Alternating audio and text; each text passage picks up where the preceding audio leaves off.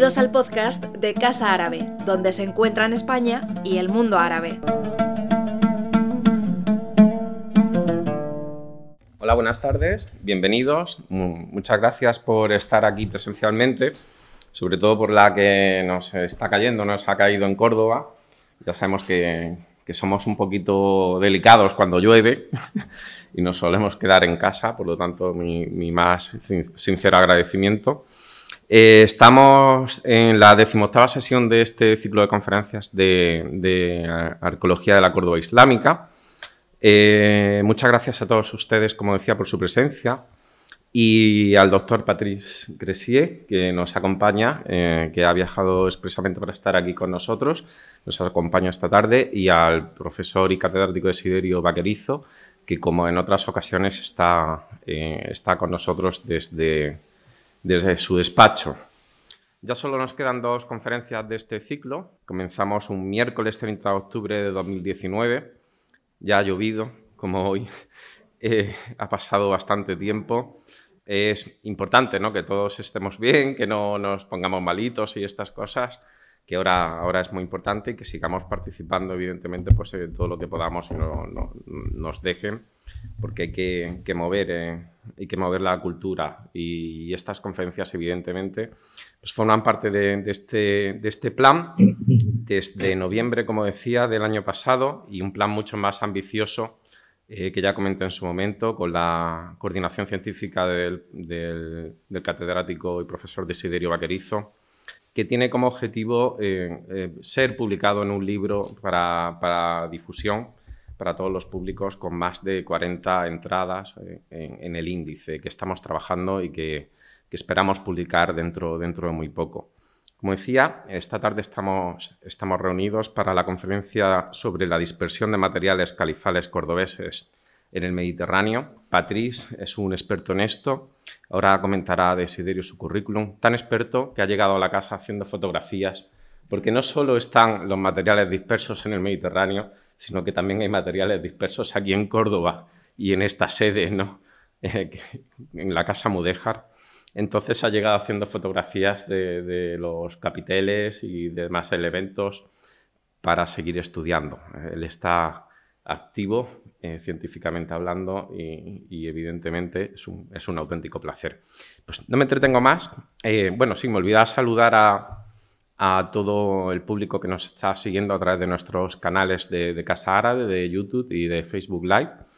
Y le doy la palabra para que presente al ponente, al profesor Desiderio, Desiderio Vaquerizo. Muchas gracias.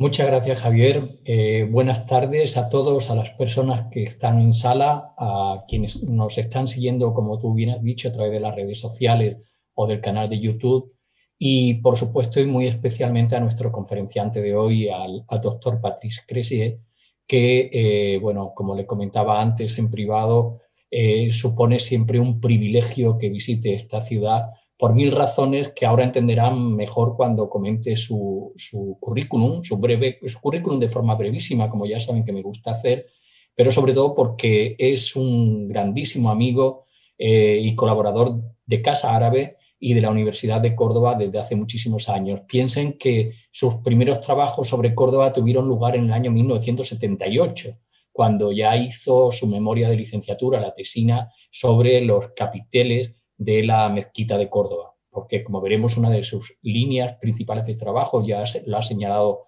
eh, antes Javier, es precisamente la de los capiteles y su simbolismo, su, valor o su, utilización como elemento de, eh, legitimación eh, política en el mundo, bueno, pues en, el mundo de la corte y en, todo el mundo áulico del Islam. Quiero, antes de presentarlo a él, también aprovechar, como ha hecho también Javier, y si se me permite un minuto nada más, para darle las gracias particularmente a las personas que están en sala. Lo hago siempre, pero quiero ser especialmente eh, insistente en ello porque sé que vivimos momentos complicados, cada vez más complicados, me temo, eh, momentos en los que casi dan ganas de volverse en una burbuja y aislarse por completo del mundo, porque parece que es la única medida verdaderamente efectiva. Eh, y que, bueno, que, ustedes respalden nuestro ciclo, que lo hagan moviéndose de sus casas, viniendo hasta la, la preciosa sede de Casa Árabe, que también, como saben, ha hecho un esfuerzo enorme para adecuar eh, el salón y para ventilarlo, higienizarlo, etcétera, bueno, pues es un motivo de estímulo es indiscutible y un, elemento, un factor de ánimo para seguir en, la, en el camino, seguir en la batalla y seguir trabajando por y para ustedes, porque al fin y al cabo eh, son quienes dan el sentido a lo que hacemos. Bien, dicho esto, y, ya eh, como ya casi en, los epígonos del ciclo, porque como, como ha señalado también Javier, nos quedan solo dos conferencias, la próxima el martes que viene, de la mano de la doctora Fierro del Consejo Superior de Investigaciones Científicas. Eh, voy a presentarles brevemente al, conferenciante y digo brevemente porque, eh, bueno, creo que si hubiera que dar su currículum completo, eh, me llevaría el tiempo de que él dispone para la conferencia y como comprenderán hemos venido a escucharlo a él, no a mí. Eh, les puedo decir que él nace en Versalles, eh, pero cuenta con dos doctorados. Se doctoró, se doctoró en primer lugar en el año 80 en geofísica por la Universidad de Estrasburgo y solo un año después obtuvo el doctorado en Historia del Arte y Arqueología Islámica por la Universidad París 4 Sorbona. Eh, fíjense, simplemente con una diferencia de dos años, eh, a los 30 y 31 años ya contaba con dos doctorados.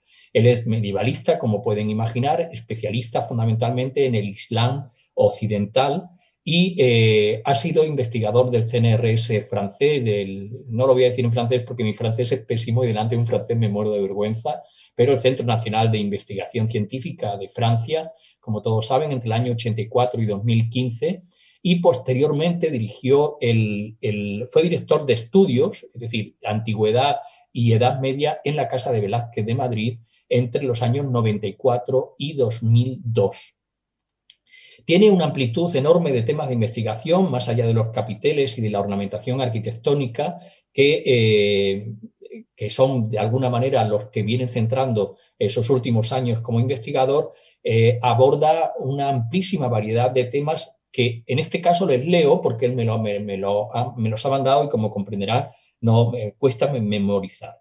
Estructura, trabaja eh, ocasionalmente sobre las estructuras castrales y la organización de los espacios rurales en Al-Ándalus, el control del agua en las sociedades rurales andalusíes y magrebíes, la explotación de los recursos naturales en ese mismo contexto, así como la génesis de la ciudad islámica en el Magrib, en Ifriquilla, en la actual África.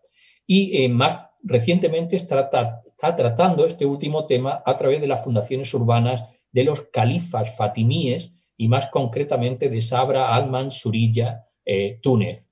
De hecho, ha dirigido en distintas ocasiones programas de cooperación arqueológica con Marruecos y Túnez y, eh, bueno, pues participa, viene participando desde hace años en diferentes proyectos y programas de, de I D I con universidades españolas, entre las cuales recientemente la de Jaén, en la que está desarrollando con ellos un, proyecto titulado La formación de la sociedad andalusí, siglo 8 x y eh, los datos documentales y las evidencias materiales, estudio de caso, Jaén concretamente. Él es miembro de distintos comités científicos, de, de consejos de redacción, entre otros de nuestra revista Análisis de Arqueología Cordobesa, y para que se hagan una idea de su producción, pues tiene, supera los 200 artículos científicos publicados y la veintena de monografías, tanto como autor como como coautor o editor científico. Es, por tanto, un investigador de raza muy completo, con una especialización eh, verdaderamente intensiva y eh, muy competitiva en el mundo islámico occidental, que ha trabajado tanto en el terreno sobre, sobre aspectos urbanísticos como sobre todo y fundamentalmente, como he dicho antes, eh, la arqueología de alguna, perdón, o la, la, arquitectura y la ornamentación arquitectónica al servicio del lenguaje, eh, la ideología y la propaganda política. Y para nosotros es, como he dicho antes, un honor, eh, Patrice. No te robo un solo minuto más Bienvenido a Córdoba, muchísimas gracias por el esfuerzo que supone moverse de una ciudad como Madrid en estos momentos y en una España tan aquejada, eh, desgraciadamente, por esta crisis sanitaria. Y quiero que sepas únicamente que el Casa Árabe, la Universidad de Córdoba, se visten de gala para darte la bienvenida y, por supuesto, por mi parte, con mucho eh, gusto, darte la palabra. Gracias. Muchas gracias, Desiderio, por estas amables palabras. De haberlo sabido, hubiera recortado un poco el resumen de, mi currículum. Eh, muchas gracias pues, a, los dos organizadores de, este, de esta serie de actos, a, a Desiderio Vaquerizo desde la universidad y a Javier Rosón desde la Casa Árabe. Eh, voy a tener problemas para leer porque mis gafas se empañan de vez en cuando. Si hay silencio es que estoy esperando que se vaya el, el Muchas gracias a los asistentes también, evidentemente, por haber hecho este esfuerzo de, venir a, pesar de las condiciones que estamos viviendo. Cuando el título de mi intervención me fue propuesto por los organizadores de este ciclo de conferencias, lo asumí sin ser entonces muy consciente de la ambigüedad de tres de las palabras utilizadas, dispersión, materiales y califales. Por ello, creo conveniente tomar nota de estas ambigüedades e intentar resolverlas antes de entrar de lleno en el tema. Nadie duda de la fuerte proyección política y económica del Califato Omeya de Córdoba a escala del conjunto del Mediterráneo, hasta los primeros síntomas de su decadencia a principios del siglo XI. No faltan las fuentes escritas al respecto, en fuerte contraste, por cierto, con la escasez, sino casi ausencia, de evidencias arqueológicas, contradicción que no deja de ser un serio hándicap para la investigación y por tanto todo un reto. ¿A qué se refieren en efecto los términos materiales, califales y dispersión? Del primero, urge decir ante todo que se deben excluir las materias primas y por supuesto las mercancías perecederas y considerar solo los objetos manufacturados, tengan valor artístico o no, resultantes de una elaboración técnicamente compleja y o de larga duración. Califal, por su parte, puede entenderse eh, como producido en época califal, 929-1031, pero también como fabricado bajo el control y para el disfrute del califato y de su entorno. A ese respecto, adoptaré inicialmente el primer punto de vista cronológico, aunque tendré que pasar a continuación al segundo, por la naturaleza misma de algunos de los artefactos estudiados, procedentes con toda seguridad de los talleres de Estado. Y finalmente, conviene preguntarse de qué queremos hablar, de dispersión o de difusión. Dispersión, por supuesto, dado que en su mayoría los procesos observados son posteriores a la época en la que se fabricaron los materiales. ¿Y por qué dispersión? Tiene unas connotaciones de desorden, discontinuidad, multiplicidad de destino, que no tiene difusión. Pero difusión también, porque para ciertos tipos de objetos al menos, el principal, si no el único proceso observado, será su inclusión en circuitos comerciales de mayor o menor alcance. Del propio modo de producción, así como de la naturaleza de los artefactos, va a depender su modo de distribución, por difusión o dispersión. Por ejemplo, producciones artesanales de masa, con la mayoría de las, eh, como la mayoría de las cerámicas, se difundirán ante todo a través de redes de intercambios comerciales. El volumen de esa difusión dependerá a su vez tanto de la calidad del producto como del prestigio que se le atribuirá a su destino final y, por supuesto, de su coste. Tal sistema ideal, y expuesto aquí de manera simplista, puede verse afectado por la intervención del Estado, bien en la fase de producción, bien en la de comercialización, monopolizándolas o simplemente controlándolas. Será el caso en particular de producciones de lujo destinadas tanto al entorno directo del califa como a las élites sociales. Para ello, el califato omeya desarrolla en efecto, en la continuidad de lo instaurado ya bajo el emir Abderrahman II, grandes talleres estatales, la Dar al que incluyen unos especializados en la producción de tejidos de aparato, la Dar al-Tiraz. Esos objetos suntuarios, marfiles, metales, tejidos, tienen una difusión mucho más restringida y probablemente no circulan por los mismos circuitos. Su valor además les hace propenso a la reutilización. Cuando se realiza en otros ámbitos religiosos culturales, esta reutilización se suele acompañar por un cambio de función. Véanse los tejidos y cristales de roca islámicos cuando llegan al mundo cristiano, o en un caso menos conocido, las campanas de bronce procedentes de botines en tierras cristianas, transformadas en luminarias de mezquita en ciudades andalusíes y magrebís. En Marruecos, los casos de Taza y de Fez. Este carácter de spolia de gran parte del material hoy accesible a la investigación arqueológica impone, por cierto, tomar en cuenta otros procesos de dispersión distintos de las redes comerciales, como pueden ser los botines de guerra o los intercambios de obsequios diplomáticos. Evaluar y reconstruir los procesos de difusión-dispersión desde la arqueología no es tan fácil como puede parecer. De hecho, evaluación y reconstrucción presentan dos dificultades mayores. La primera es, ni más ni menos, la identificación misma de la procedencia del objeto. La segunda es la significación de la presencia de este objeto fuera, a menudo lejos, de su lugar de origen, como consecuencia de intercambios comerciales o no. Para explicarme mejor, tanto a propósito de la identificación como de la significación, tomaré unos ejemplos inversos al tema de esta charla. Los objetos fatimís hallados en la península, dado que esta cuestión es, dentro de lo que cabe, bastante mejor conocida que la de los objetos andalusíes en Oriente y África del Norte. Se considera probada, pues, la procedencia de Friquía de numerosas cerámicas, principalmente en verde y manganeso, pero también en losa dorada, halladas en la costa sureste de la península, considerándolas como testimonio de un comercio activo entre esas dos regiones del Mediterráneo islámico. Sin embargo, la identificación como fatimí se basa casi siempre en criterios estilísticos.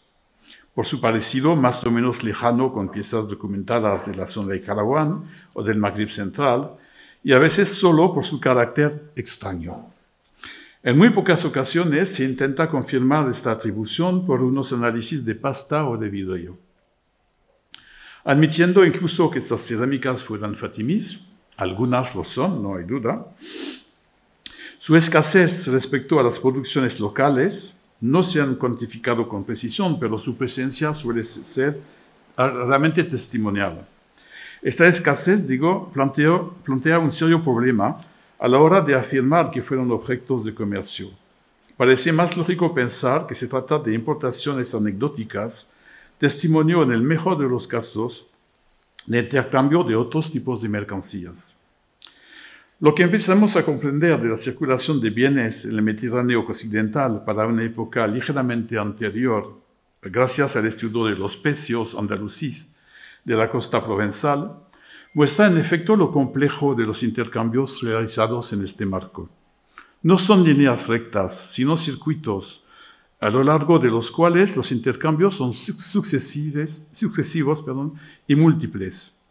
El estudio de su carga se enfrenta a la dificultad de discernir entre objetos comercializados, objetos contenedores de las materias comercializadas y objetos de uso cotidiano por los marineros del barco.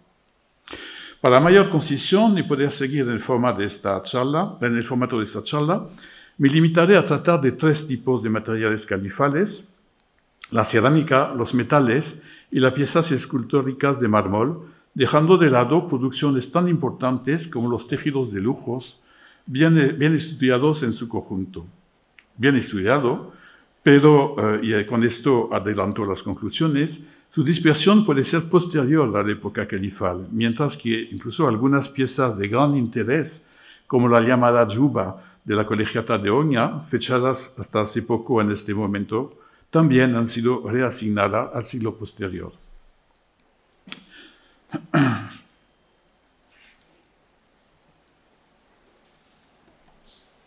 No. Con, se aprieta aquí, ¿no? Sí. O aquí. Ahora. Sí, gracias. La producción masiva de cerámica en los talleres urbanos de Al-Ándalus, la calidad y originalidad de ciertas producciones, sean propias, la cuerda seca, o generalizadas en todo el ámbito mediterráneo islámico, el verde manganeso, la losa dorada, hacían esperar su larga difusión comercial desde la península ibérica, tanto hacia el este como al sur. No obstante, en el estado actual de nuestros conocimientos, no parece que haya ocurrido así. Si nos centramos en el siglo X, es decir, la plena época califal, los hallazgos son anecdóticos fuera de la península, aunque la carga de los llamados pecios saracenos de esta costa provenzal confirma, si no un comercio intensivo, al menos la posibilidad de intercambios puntuales.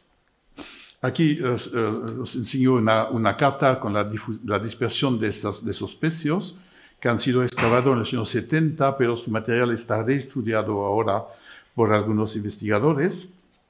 Siempre habían sido atribuidos, a, identificados como barcos de piratas eh, que venían a, hacer racias en la costa provenzal pero el estudio ahora sistemático del material del barco muestra que no eran en absoluto piratas, que eran comerciantes que traficaban alrededor del Mediterráneo, desde Al-Andalus, la zona principalmente de Bajana, y eh, hasta la costa provenzal, y después Sicilia y el sur y la, la costa africana.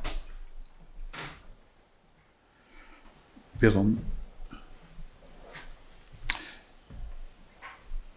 Es, no entiendo.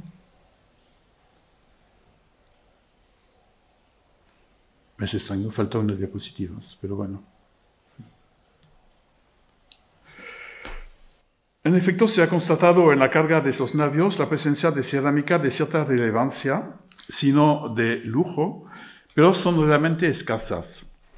Presentaba en la foto que ha desaparecido seguramente por mi culpa esta tarde, presentaba eh, ejemplos muy significativos, aunque muy escasos dentro del cargamento. Unos ataífores de verde manganeso, eh, evidentemente de producción eh, de, la actual Andalucía, probablemente Almería, y concretamente un caso muy peculiar que era una pequeña jirafa, un pequeño aguamanil de, cerámica muy similar a la jirafa que está ahora en el Museo de, de Marina del Sara. En Egipto, algunas pocas piezas anteriores al siglo XII han sido halladas en Fustat, la capital anterior a la fundación del Cairo.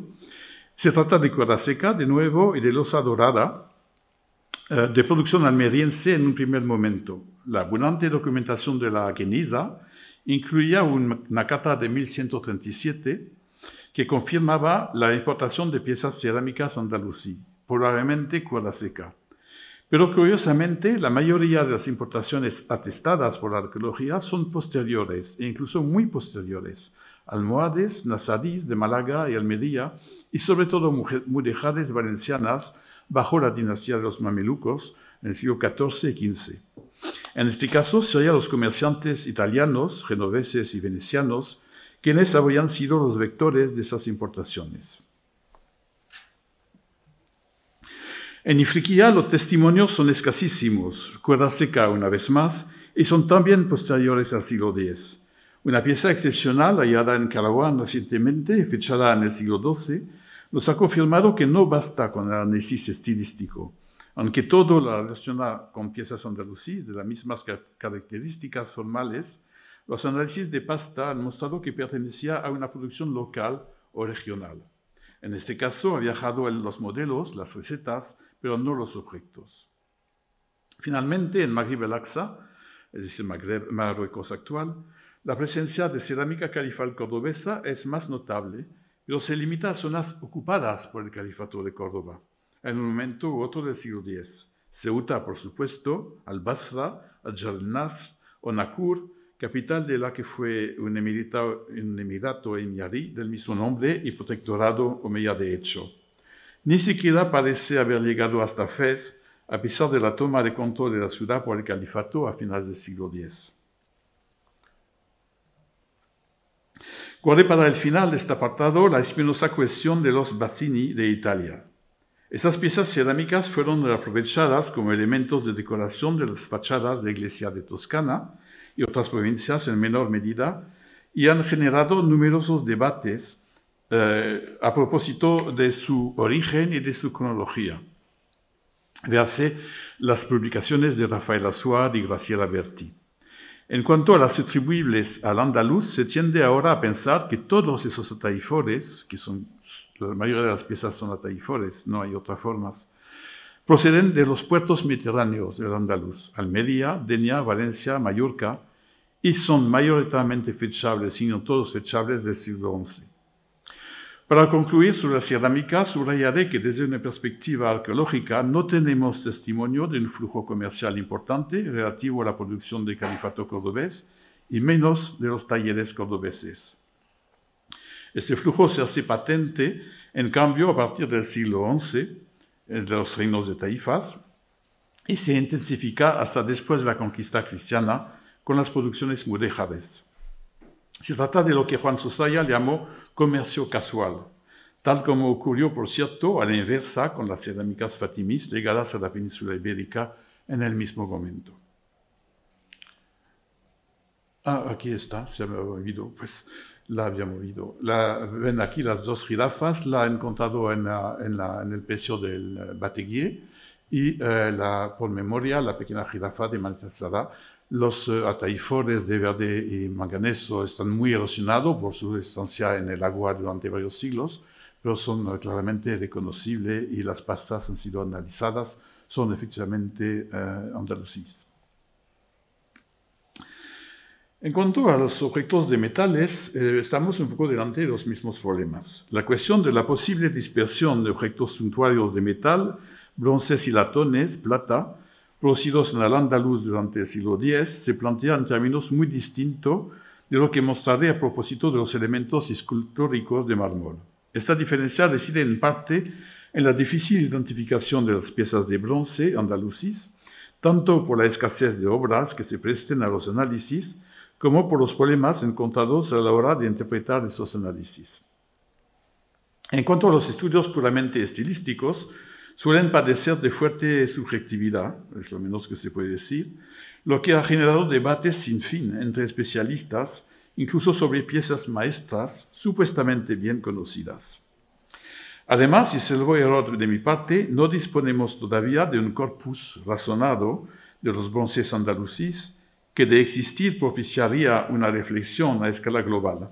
La muy reciente exposición sobre las artes del metal en el andaluz, organizada por el Museo Arqueológico Nacional y por el Museo Arqueológico de Alicante, podría constituir un punto de partida de tan ambicioso proyecto. Un ejemplo famoso de los problemas planteados por ese tipo de objetos es el llamado grifo de Pisa, que no se interpreta ya como surtidor de fuente, como se ha hecho durante mucho tiempo, sino como elemento de automata. Ha sido considerado durante mucho tiempo también como una producción oriental, a partir de criterios exclusivamente estilísticos.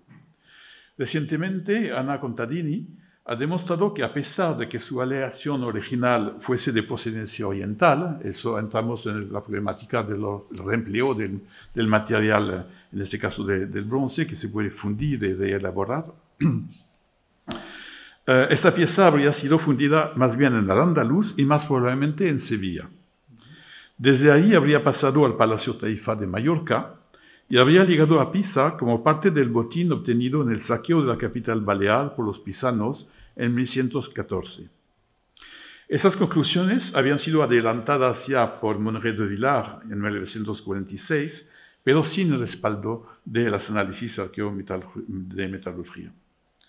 Admitiendo el origen de la pieza e incluso la reconstrucción del itinerario de su traslado desde Andalucía hasta Toscana, no deja de llamar la atención el carácter absolutamente heteroclítico del lote de piezas en el que estaba incluido, ya que en este botín además del, grifo de, bronce, se añadían el famoso capitel califal cordobés de mármol, sobre el cual volveré más adelante, y una estela funeraria de la que Carmen Barceló demostró que era la del emir de Mallorca, fallecido en 1094. Por algo será que Karen Matthews haya titulado Plunder of War o Object of Trade uno de sus estudios sobre la presencia de elementos islámicos en monumentos románicos pisanos. Aquí eh, he presentado solamente eh, para que tengan esas piezas, siempre se ven en los catálogos eh, sin escala, entonces la gente no, no, no, tenemos idea del tamaño de esas piezas, por eso la diapositiva del centro que muestra el, tamaño realmente impresionante y por tanto el peso de la pieza y su reaprovechamiento, ahora es una copia, eh, en lo alto de la Catedral de, Pisa, como trofeo realmente eh, de los pisanos sobre eh, los musulmanes de, de, Mallorca en este caso. Y también la epigrafía, que ha sido uno de los argumentos a, partir de los que se ha reatribuido al andaluz la pieza. Mención aparte merecen por su adscripción cultural y función ritual los aguamaniles de bronce con forma de pavo real, producidos en talleres mozárabes de Córdoba y fechados en finales del siglo X, inicio del XI, entre los cuales uno llegó a Cerdeña en circunstancias evidentemente desconocidas, están ahora en el Museo de, de Cagliari. Y eh, muestro al lado el ejemplar del Museo del Louvre, muy similar y muy, muy completo, porque tiene en este caso la, cola articulada y la cresta o la corona del pavo real. En cuanto al menos famoso todavía, Gallo de León, eh, daría cuenta de una dinámica inversa. Se trataría de una importación abasí desde Bagdad o, Persia, destinada a los palacios de María Tercera, donde se supone que estaba reutilizado, y llevado más tarde a la Colegiata Basílica de San Isidro de León en condiciones mal definidas, alrededor de 1063. Entre los interrogantes están la fecha real de fabricación. Algunos autores le han considerado como sasaní, es decir, preislámico, así como el fundamento mismo de su uso en los palacios de la, capital omeya. Añadiré que uno de los criterios que hacen eh, que, se considera que este, este animal viene de Oriente son los polenes que estaban conservados en el interior de la carcasa y que corresponden a plantas eh, de Medio Oriente. Por cierto, si la presencia en Al-Andalus de objetos de metal procedentes de Medio Oriente no es excepcional, en particular desde el Califato Fatimí, hasta ahora no se ha documentado el caso inverso, exceptuando los astrolabios ya de época almohade y nazarí que ligaron a Egipto, Cabe señalar también una pequeña gacela de bronce dorado hallada en circunstancias desconocidas en el ribat funerario de Medini de Shalla, en Rabat, Marruecos, que está fechada en época califal, pero reaprovechada en un aguamanil Medini. En cuanto a la dispersión de objetos de plata en el Mediterráneo, nuestro conocimiento de este proceso es prácticamente nulo. Lo que mejor percibimos no es más que una de sus facetas común con otros tipos de artefactos, la presencia de arquetas en varios tesoros de iglesia del norte peninsular, Gerona, León, etc. Parte de un fenómeno más general de la apropiación y a menudo transformación de objetos suntuarios procedentes del mundo islámico.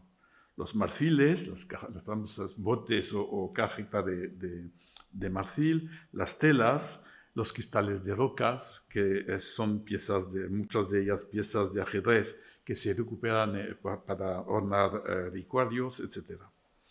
En la inmensa mayoría de los casos existe una laguna cronológica profunda entre el momento en el que podemos situar la fabricación del objeto y su aparición por primera vez en los archivos de las catedrales o monasterios en cuyos tesoros acabaron conservados.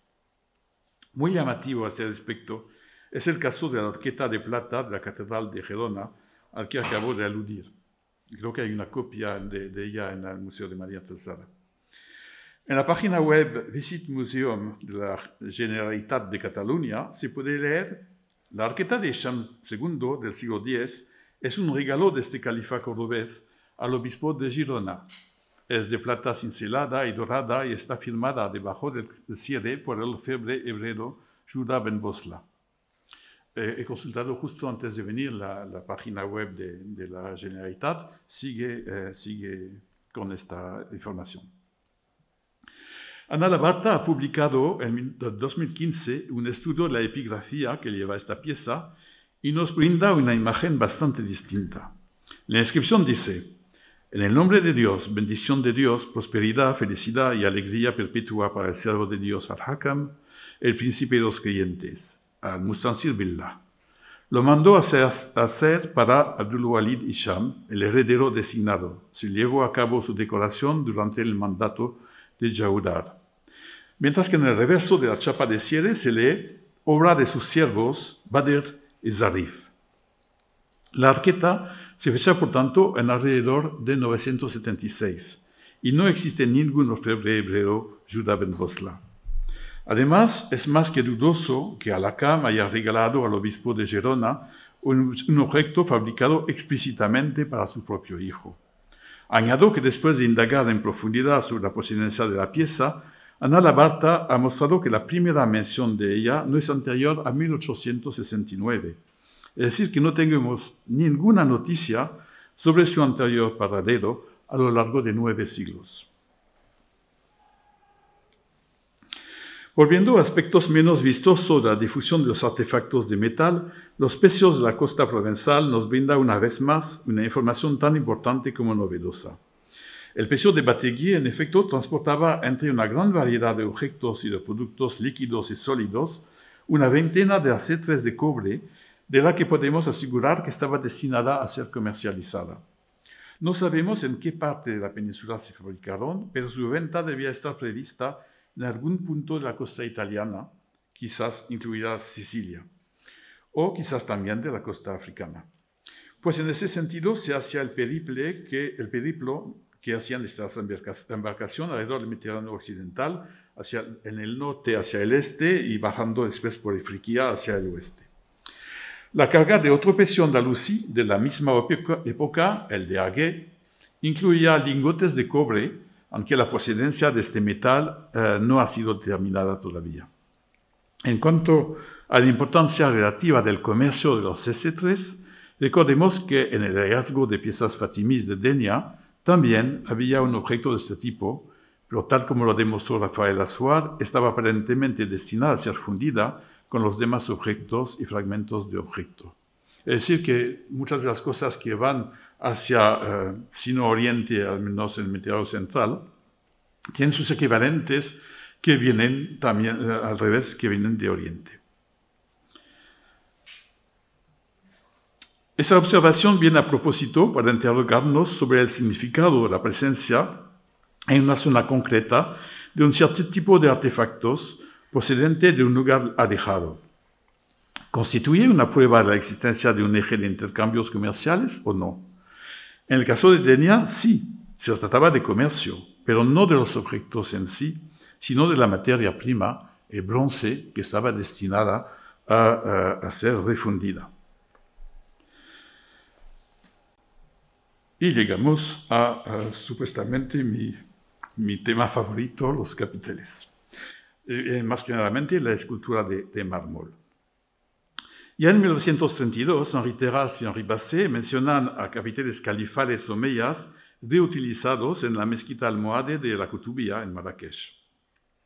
Unos años más tarde, Boris Maslov llama la atención sobre otro grupo empleado en los soportes de la mezquita de los muertos, Jamia al-Janaiz, de la ampliación almorávide de la Karawin en Fez. Algunos son probablemente emirales y hay al menos uno romano también. Leopoldo Torres Balbás hizo eco de esos descubrimientos en las páginas de la revista Al Andaluz ya en 1935. Pero ambos grupos no se estudiarán más en profundidad hasta 1963, de nuevo por Henri Terras, quien extiende su investigación a otras partes de la Cadawin y a varios monumentos de Rabat y Marrakech. Más tarde se han añadido más ejemplares a esta lista, hallados fuera de contexto arqueológico conocido, en obras públicas o sondeos arqueológicos mal documentados en Salé, en Marrakech, en Chichawa, así como esta vez en contexto clarísimo, en un momento a plena vista del público, pero donde nadie se había percatado de su presencia, el alminar el llamado Torre Hassan en Rabat, hermano y contemporáneo de la Giralda de, de Sevilla. Aquí ven en dos columnas distintas los monumentos almorávides en los cuales se han encontrado capiteles califales, bien in situ, como en la Mezquita Carawín, bien en excavación, como Dar al el Palacio Almorávide de Marrakech, o la Mezquita Al-Hama de Marrakech, de la cual se, ve, se conserva solamente la midda, la cúpula de la, de la letrina. Y también en Shishawa, una ciudad bastante misteriosa entre eh, Marrakech y la costa, que ha sido excavado, bueno, hemos dicho, se ha hecho sondeos en los años 60, pero que, realmente no ha sido nunca estudiada. En los monumentos almohades, pues todas las grandes eh, mezquitas, en, Magreb, pero el caso está también en Sevilla, la Gilalda, de aprovechar una enorme cantidad de capiteles califas. Verán que la mezquita de la Casbah de Marrakech no he puesto en esta diapositiva un capitel califal, sino un capitel visigodo. Es que eh, los, eh, los almohades querían referirse al califato, pero no sabían siempre distinguir un capitel visigodo de, un califal, tanto más en cuenta que eh, hay capiteles de este tipo exactamente reempleado en la mezquita de Córdoba. Es decir, que vieron esos capiteles de la mezquita de Córdoba y lo reutilizaron en la, en la mezquita de la Casbah, la mezquita califal almohade de Marrakech. Eh, si es que no me extraña, voy a ir un poco más allá. el descubrimiento de la, de la Torre Hassan son muy recientes. Es que nunca se habían visto esos capiteles, que son, sin embargo, eh, bastante numerosos. Hay 19 al total. Y es, que aprovechar una fachada. Nunca se han visto porque eh, no se ven desde el suelo. Y solamente en las restauraciones de los años 2014 eh, cómo se construyó andamios, eh, se pudo eh, fotografiar y no, todavía no estudiar estos conjuntos de capiteles. Ven que son muy numerosos. Aquí en estas diapositivas están tanto los capiteles almohades esculpidos profeso en la piedra local y los califales de la fachada oeste con su localización. Y aquí ven la serie de capiteles de la, de la misma fachada ya visto desde, desde más cerca. Cuando, cuando faltaba un capitel, porque han faltado bastante, habiendo caerse con el tiempo, eh, los restauradores los han eh, reemplazado por eh, piezas así modernas, aquí el número 13.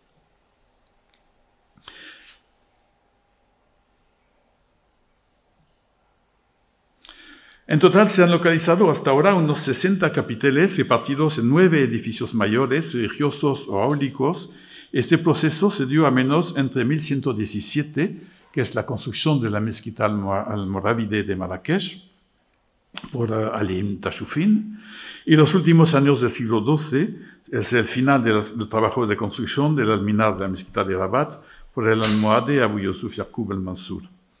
Las mezquitas, esos capiteles venían a ennoblecer el mihrab, los puntos extremos de la nave ante Qibla y la anaza, es decir, el, el, mihrab que se construye dentro del patio. Eh, el alminar también, o la zona reservada a los ritos funerarios situada detrás de la Qibla. No perdamos de vista que un proceso idéntico se dio en el mismo momento en el Andaluz, ya lo dije, tanto en Mezquita, la Giralda en Sevilla, como en Palacios, eh, con grandes palacios como el Alcázar de Sevilla o pequeños palacios como el, de Silves en, Portugal. Para que vean los, eh, los puntos donde se aprovechan, en Fez, en la mezquita Cadawin, están en el mihrab, delante del mihrab, en los arcos que lo preceden y en los dos lados del mihrab, y en toda esta parte, que es la mezquita funeraria la, del último, de la última ampliación del Almoravide, eh, alrededor de 1134. Y en la mezquita de la Casbah están alrededor del Mirab, igualmente, de cada lado en los arcos que lo preceden. El capital, el capitel visigodo, que está utilizado, reutilizado también en esta mezquita de Alcazaba, se sitúa en realidad en un pasillo que da a lo que era la necrópolis eh, de los almohades detrás de la, de la Qibla. Hace cuatro de siglo demostramos que, por supuesto, la colocación de esos capiteles en puntos nodales de la estructura arquitectónica de aquellos edificios no podía haber sido casual ni debido a la escasez de elementos ornamentales valiosos. Para ambas dinastías, almorávide y almohade, el hecho de reutilizar artefactos elaborados para los primeros califas de Occidente constituye una apropiación simbólica. Así expuestos, esos objetos son parte de un discurso, en esta ocasión arquitectónico, de legitimación. En el caso del Morávide, esa reivindicación se escribe en una total continuidad, que no excluye innovaciones, con las fórmulas andalusíes previas. Los almohades se muestran más explícitos todavía al ser proclamado el califato por Abd al-Mumin y al asumir de hecho la sucesión del califato omeya. Así se debe entender el primer intento de designar Córdoba como capital, proyecto abandonado finalmente a favor de Sevilla. Así se debe entender también la visita del califa al Medina Zara y la explotación sistemática del asentamiento yermo para la recuperación de elementos escultóricos valiosos. Resaltaré que si el empleo de esos capiteles dentro de la sala de oración les expone ostentosamente a la vista de los fieles, su posición en los alminares les hace en cambio perfectamente invisible para un observador que circula al pie de esas torres. Por tanto, el papel que se les asigna no reside solo en su exposición, sino también en su simple presencia, lo que les confiere en suma un valor profiláctico.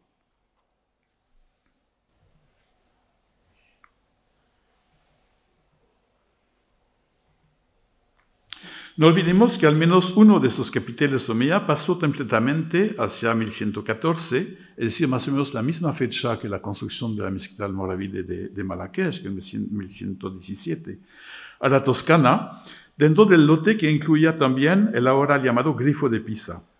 Después de ornar en primer momento el campo santo de esta ciudad, se trasladó más tarde al baptisterio del mismo conjunto monumental. Se trata de un objeto de gran calidad estética, esculpido al nombre de Fat el Nakash, Fat el escultor, activo entre 930 y 976. Las motivaciones de los pisanos no fueron las mismas, obviamente, que las de los emires y califas magrebíes para exponerlo así al público. En este caso, estas piezas tomadas del enemigo exaltaban el poder de la República Marítima de Pisa, tal como lo estudió de forma pormenorizada Karen eh, Matthews. Los capiteles no son los únicos artefactos de mármol que hayan viajado hacia el norte de África después de la caída del califato. Otros grupos, otro grupo de piezas, menos numeroso pero más aparatoso, lo han hecho también en circunstancias similares. Se trata de unas grandes pilas de mármol esculpidas en Córdoba a final del siglo X, principio del siglo XI, a imitación de los sarcófagos romanos reaprovechados que en una fase anterior se habían utilizado con la idéntica función en Madinat Talzara. Por ahora, tres han sido documentadas. Cada una merecería que se contase los detalles de su compleja historia, pero sería sobrepasar el objetivo y el tiempo, sobre todo de la, de la charla. La más conocida, la única íntegramente conservada, es la que tienen a la izquierda de la diapositiva, es la pila de Marrakech, esculpida al nombre de Abu Marwan Abdel Malik ibn Hamid, hijo de, Al-Mansur y nombrado por el Ajib de, uh, el de Isham II en 991-1008. Se cree que fue traída desde el Andaluz para adornar la mezquita de Ali ibn Yusuf en Marrakech, en la que también se habían utilizado capiteles omeya. Hasta hace unos años estaba conservada en la Madrasa Saadi de Yusuf, edificio construido en 1564 en el lugar mismo de la antigua mezquita al-Haman Moravide, progresivamente abandonada a partir del asentamiento del poder almohade. Esta había sido edificado, como dije anteriormente, entre 1117 y 1120 por Ali Yusuf en sustitución del santuario primitivo, obra de su padre Yusuf Tashfin. Sabemos que la mezquita de Ali reutilizaba piezas cordobesas. Acabamos de ver que un capitel califal fue hallado en las excavaciones de la cubba que cubría su humildad, la letrina. Es por tanto altamente probable que la pila haya sido parte del mismo lote procedente de Córdoba, lote que incluía ante todo capiteles que fueron utilizados tanto en Fez, mezquita al-Karawin, como en Marrakech, Casa Lajar, además de la propia mezquita de Ali. De la segunda pila uh, ligada a tierras magrebíes, en realidad solo un fragmento, sabemos mucho menos, pero debió haber seguido un itinerario similar. La pieza fue hallada en el transcurso de unas obras de construcción en Rabat en 1902 y adquirida por Edmond Douté, un antropólogo explorador del Marruecos precolonial, quien la donó al Museo Stéphane Xel en, Ar en Argel probablemente porque en aquel momento no existía en Marruecos una institución que la podía acoger. Aunque está mutilada, la inscripción permite fijar su fabricación entre 1048 y 1105, ya en época taifa. Por tanto, la procedencia cordobesa Cito Sansu no está asegurada y la Sevilla Abadí podía haber sido el lugar de origen de la pila. Destaca dentro del conjunto de pilas de mármol andalusíes por su ornamentación figurativa, una escena de cetrería. Se distingue difícilmente, pero eh, aquí, aquí está el personaje que tiende el brazo y encima del brazo hay un halcón.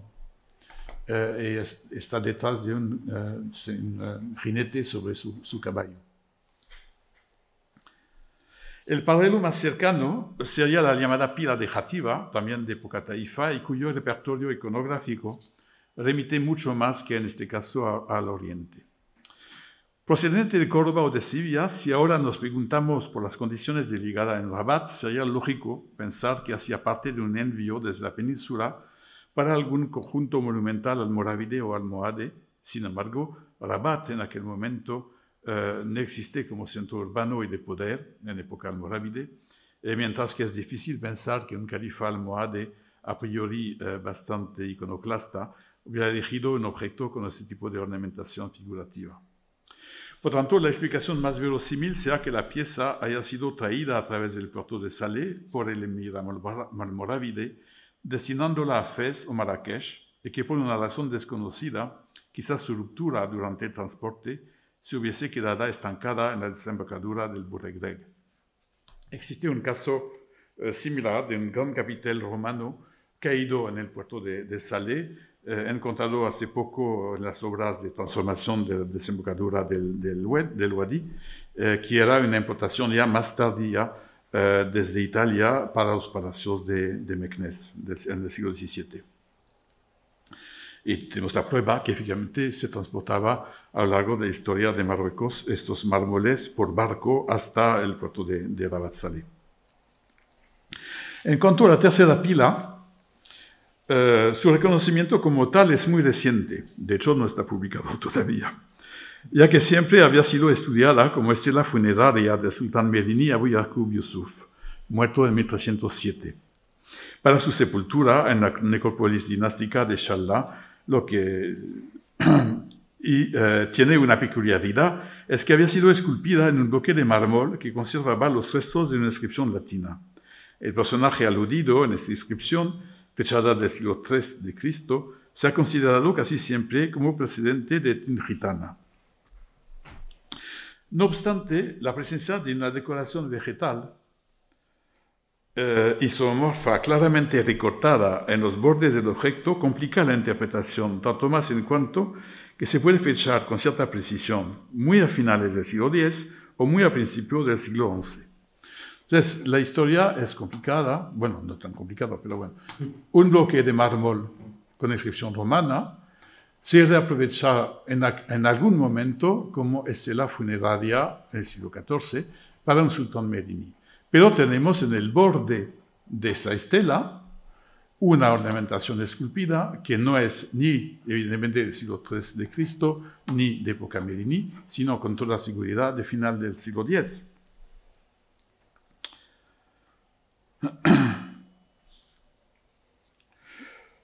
Entonces, este tipo de, escultura eh, que, está en el borde no se daba en el Magreb, por tanto, la, pieza procedente por fuerza de Al-Andalus y eh, no pudo llegar a la que hoy llama Marruecos antes del siglo XI. Podemos presumir que se transportó desde la península en época almorávide o almohade para ser utilizada con su función primaria, que era la de una pila. En realidad lo que vemos, la losa que vemos ahora, es el fondo de la pila recortada en el momento de esculpir la, estela Merini. El interés de las dinastías posteriores al califato por pilas de mármol esculpidas en este marco no se limitó al almorávide eh, y la almohade, sino que se extendió a varias de las andalusíes dentro de la península. Uno de esos rectos, destacada por su vida particularmente complicada, así como nos recuerda la edificación Magneto Sánchez, es esta pila del Museo de la Alhambra de Granada. Fabricada para los palacios del Mansur en Córdoba, fue extraída por el emir Zedi Badi Sin Mahbus al-Sinaji, eh, que reinó entre 1038 y 1073, y recuperada por el sultán Nasadi Mohamed III en 1305 para la Alhambra y que hizo esculpir la inscripción que adivinan alrededor de la, de la declaración Somorfa. Y esta inscripción cuenta la historia de la, de la pila, es decir, su, su, recuperación por el Zidi y su reinstalación en la Alhambra por el, el Nazarí. Casi acabado. ¿eh? Para concluir en pocas palabras esta charla, quizás demasiado árida y, precipitada, me limitaré a resaltar tres puntos particularmente significativos, pero ante todo solamente enseñar una cosa. Cuando he dicho a propósito de la cerámica de Caravan que no han viajado los objetos, sino las técnicas y las recetas eh, y los modelos, eh, eso se puede ver también a propósito de capiteles.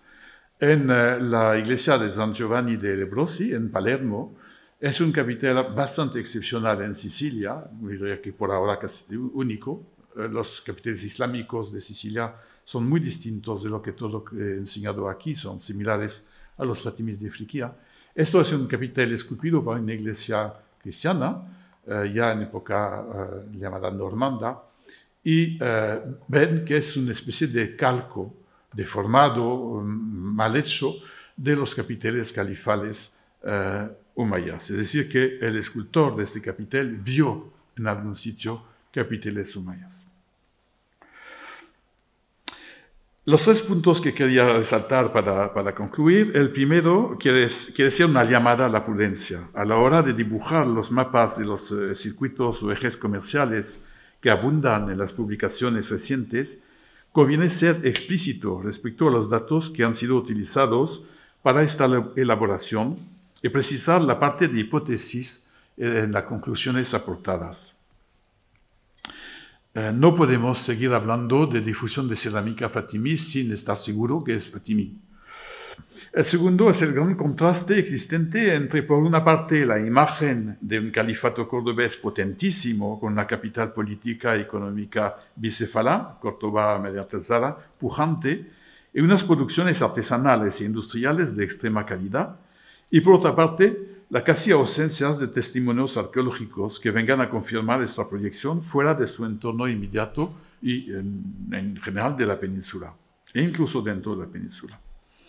Una situación al parecer muy distinta de la que se conoce para el califato fatimí, cuyas producciones parecen estar más presentes en Al-Andalus. Habría también que matizar esto quizá. Esta misma observación vale para los hallazgos monetarios.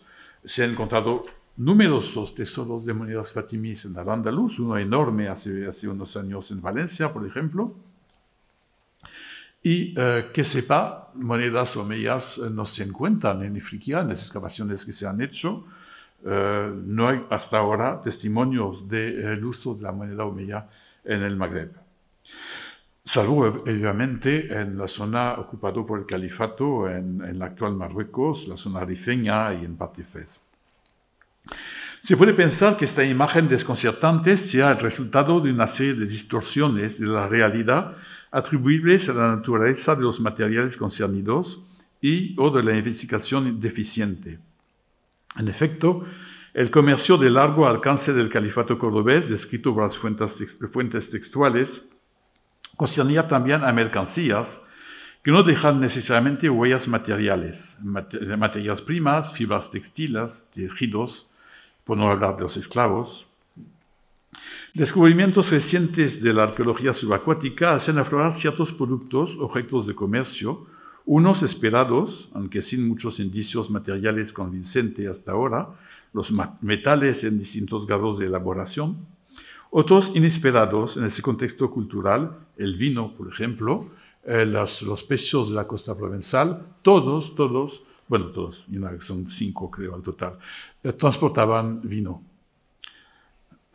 Nuestra percepción incompleta eh, de las exportaciones del califato cordobés hacia Próximo Oriente y África del Norte podría deberse también en gran parte a la escasez de excavaciones arqueológicas en los países concernidos, así como la no identificación del material andalusí, incluso cuando está presente. Y salvo si se trata, si se trata de, material, de material muy reconocible, seca, losa dorada, por falta de conocimiento previo de sus características por parte de los excavadores. En todo caso, y como conclusión colateral, Lo que hay que ser prudente a la hora de dibujar los mapas de circuitos o ejes comerciales que abundan en las publicaciones recientes. Tercer punto importante que explica el relativo desequilibrio entre las distintas partes de mi exposición es que los principales testimonios de la proyección mediterránea del califato omeya son post-mortem. En los dos siglos que siguen su colapso, las llamadas dinastías bereberes de África del Norte, en mucho mayor medida que los mini-estados taifas, aunque ellos también, realzan la ornamentación de sus mayores realizaciones arquitectónicas con piezas de mármol califales, capiteles y pilas de mármol ante todo, o estatuas de bronce. Su valor estético va asociado con una función de autoafirmación y de legitimación política. A través de ellas, en sus mezquitas aljamas, en sus palacios, emires almoravides y califatos, califas almohades reivindican cada dinastía a su manera la herencia dejada por los primeros califas sunís de Occidente. Muchas gracias.